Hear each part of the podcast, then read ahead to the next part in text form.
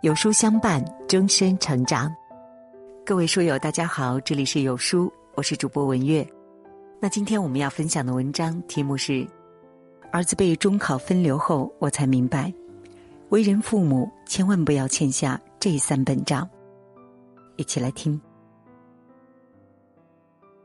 前几天在微博上看到这样的一段话：我儿子今年十七岁。中考分流后，在当地一所职业学校读高中。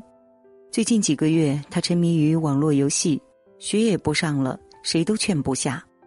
我现在特别后悔，没有在他小的时候督促他学习，最终让他连高中都没考上。可是我的孩子一直挺聪明的，为什么连高中都考不上呢？有一位自称是老师的网友评论道：“家长上心，孩子努力，但凡占一样。”都很难考不上高中。深以为然。在学习上主动的孩子屈指可数，大多数孩子前期都是靠父母监督。如果小学和初中阶段父母没管住孩子，真的连高中都考不上。父母是家庭教育的第一责任人。想让孩子成才，父母就要重视家庭教育，而家庭教育的关键就在于阅读习惯。和陪伴，教育无法重来，家长千万不要在孩子成长的关键期偷懒。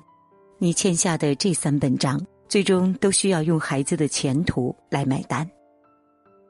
第一，小学欠下的阅读账，迟早是要还的。教育家苏霍姆林斯基说：“让孩子变聪明的方法，不是增加作业量，而是阅读，阅读。”再阅读。然而，很多家长舍本逐末，让课外补习班填满孩子的业余时间。难怪经常会有家长问：“老师，我家孩子小学成绩挺好的，上了初中我一直给他补课，钱也花了，成绩却不见提高。”原因就在于小学成绩大多具有欺骗性。小学课程简单，各科之间没有太强的关联性，对学习能力要求不是很高。初中科目多，学习压力大，学科之间联系密切，对孩子的理解能力、表达能力以及逻辑思维能力有了更高层次的要求。那这些能力，通通都可以让孩子从阅读当中获得。阅读可以培养孩子的学习能力，阅读的多少就代表孩子学习能力的强弱。一个不阅读的孩子，就是潜在的差生。不鼓励孩子坚持阅读的父母，注定只能面对短命高分的事实。复旦大学前校长苏步青说过这样的一番话，他说：“如果允许复旦大学单独招生考试，我的意见是，第一堂课就考语文，考后就批卷子，不合格的以下的功课就不要考了。语文你都不行，别的是学不通的。语文是所有学科的基础。”阅读是语文的地基，正如教育界流传的这句话：“小学欠下的阅读账，迟早是要还的。”小学的重点不在成绩，而在阅读。小学阶段忽视阅读，对孩子的未来发展而言是一种巨大的损失。大语文时代下，不阅读，未来可能连试卷都写不完；不阅读，高考可能连作文题目都看不懂；不阅读。语文差，科科差。父母想要孩子有个好成绩，就要在小学阶段狠抓阅读。北京语文高考获得一百四十八分的孙静妍，在谈到学习经验的时候，他特别说道：“读书多了，就会培养出一些语感，语感是长期积累下来的。我的父母从小就给我读故事，由此培养了我的阅读兴趣，让我从阅读中受益良多。”只有重视阅读的家庭，才能培养出热爱阅读的孩子。让孩子爱上阅读，家长就要做到这三点：一、父母以身作则，为孩子创造优质阅读环境。在房间中为孩子设立一片阅读天地，孩子阅读时，父母尽量保持安静，不要分散孩子的注意力。父母要多靠近孩子的书桌和书，远离沙发。电视和手机。二，把选书权交给孩子。刚开始阅读，父母不要为孩子指定阅读书单，读什么并不重要，重点是培养孩子的阅读兴趣。三，坚持才能见效。当孩子读了几本书，依然写不好作文，或者是成绩不见提高时，不要放弃。阅读不能急功近利，它是一种积累渐进的技能。大量阅读的复利会在初高中显现出来。阅读就是最好的补课，多阅读能让孩子学习更高效，扩大知识面，能让孩子腹中有墨，胸中有石，一身书卷气。种一棵树最好的时间是十年前，其次是当下。阅读也如此，不怕孩子不阅读，就怕父母还未开始培养孩子的阅读习惯。第二，不要欠下习惯这本账。教育就是培养孩子良好的习惯。培根说过，习惯是一种顽强而巨大的力量，它可以主宰人的一生。因此，人在幼年起就应该通过教育培养一种良好的习惯。或许呢，父母在培养孩子良好习惯的道路上会历经曲折，孩子也会面临一段时间的痛苦。但是，好习惯一经养成，就会成为他们一生的财富。不是每个家长都是教育专家，但所有家长都能帮孩子养成好习惯。想让好习惯的种子在孩子心灵扎根，父母不妨从鼓励孩子做到这四点开始：一、尊师重道的习惯。尊重老师离不开父母的言传身教，你对待老师的态度，就是你孩子对待老师的态度。父母首先要做到不在孩子面前质疑和诋毁老师，孩子才能听老师的话，端正学习态度。学习态度好了，学习成绩自然也会慢慢提高。二、自觉学习的习惯。父母要想孩子主动学习，就要尽早立规矩，并且严格执行。比如说，每天几点开始写作业，如果超过什么时候就不能再写，并主动承担未写完作业的后果。规定每天阅读的时间。每天玩手机累计不能超过一个小时，等等。三、认真勤奋的习惯。勤能捕捉是良训，一分辛苦一分财。任何时候都没有凭空而来的好成绩，你在哪里付出，就在哪里收获。想让孩子数学成绩多提十分，就要督促孩子多做题、常归纳、勤总结。想要孩子出口成章、妙笔生花，那就要让他们多翻书、常摘抄、勤背诵。生活从来不会亏待认真努力的孩子，请告诉孩子：自律者出众，懒散者出局。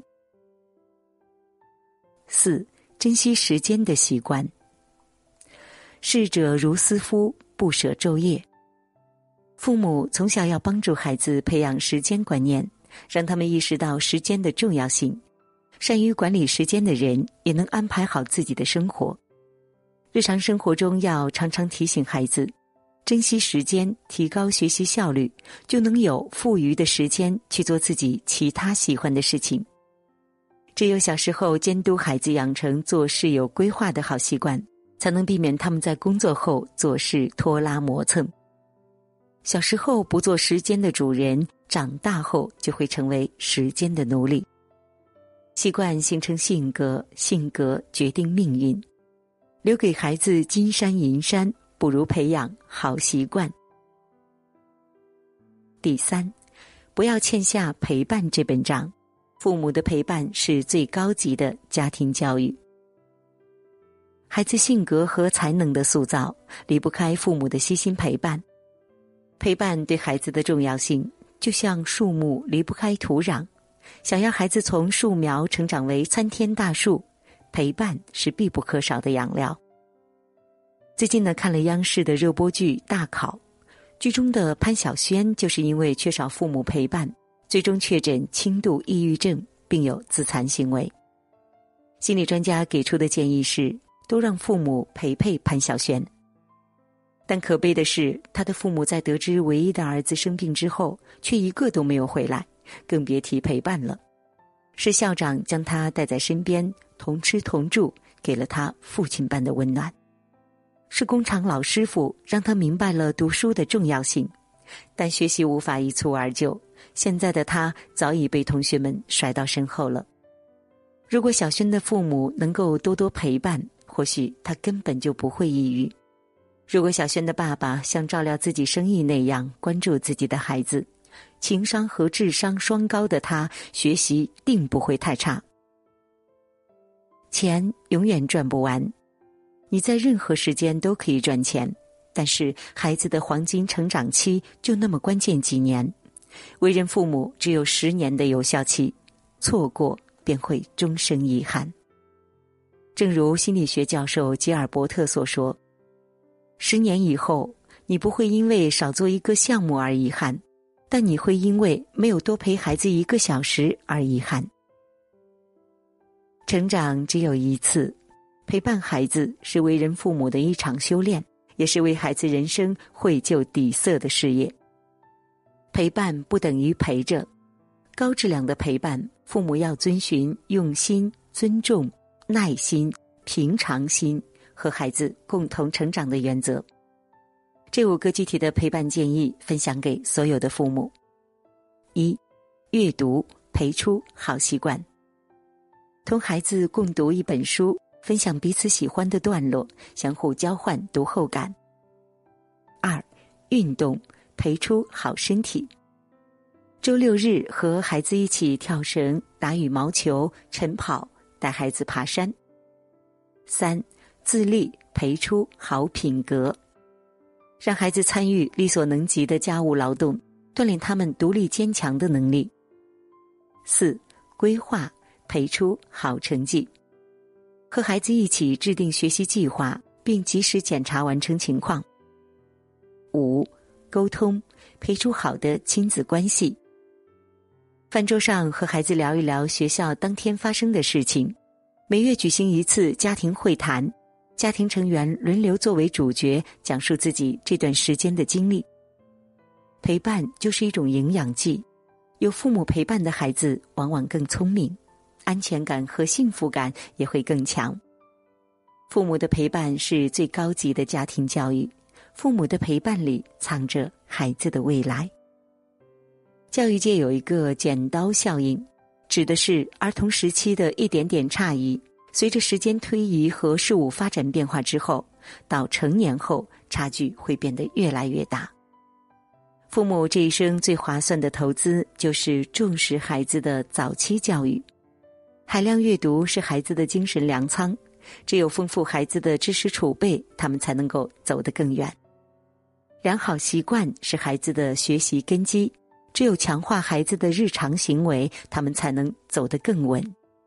用心陪伴是孩子的定海神针，只有理解孩子的内心想法，他们才能走得更好。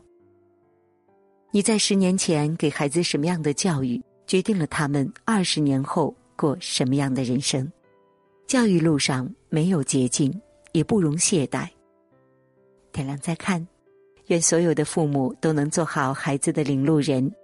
认真陪伴，耐心教导，不断帮助孩子，努力成就孩子，去拥抱属于他们的出彩人生。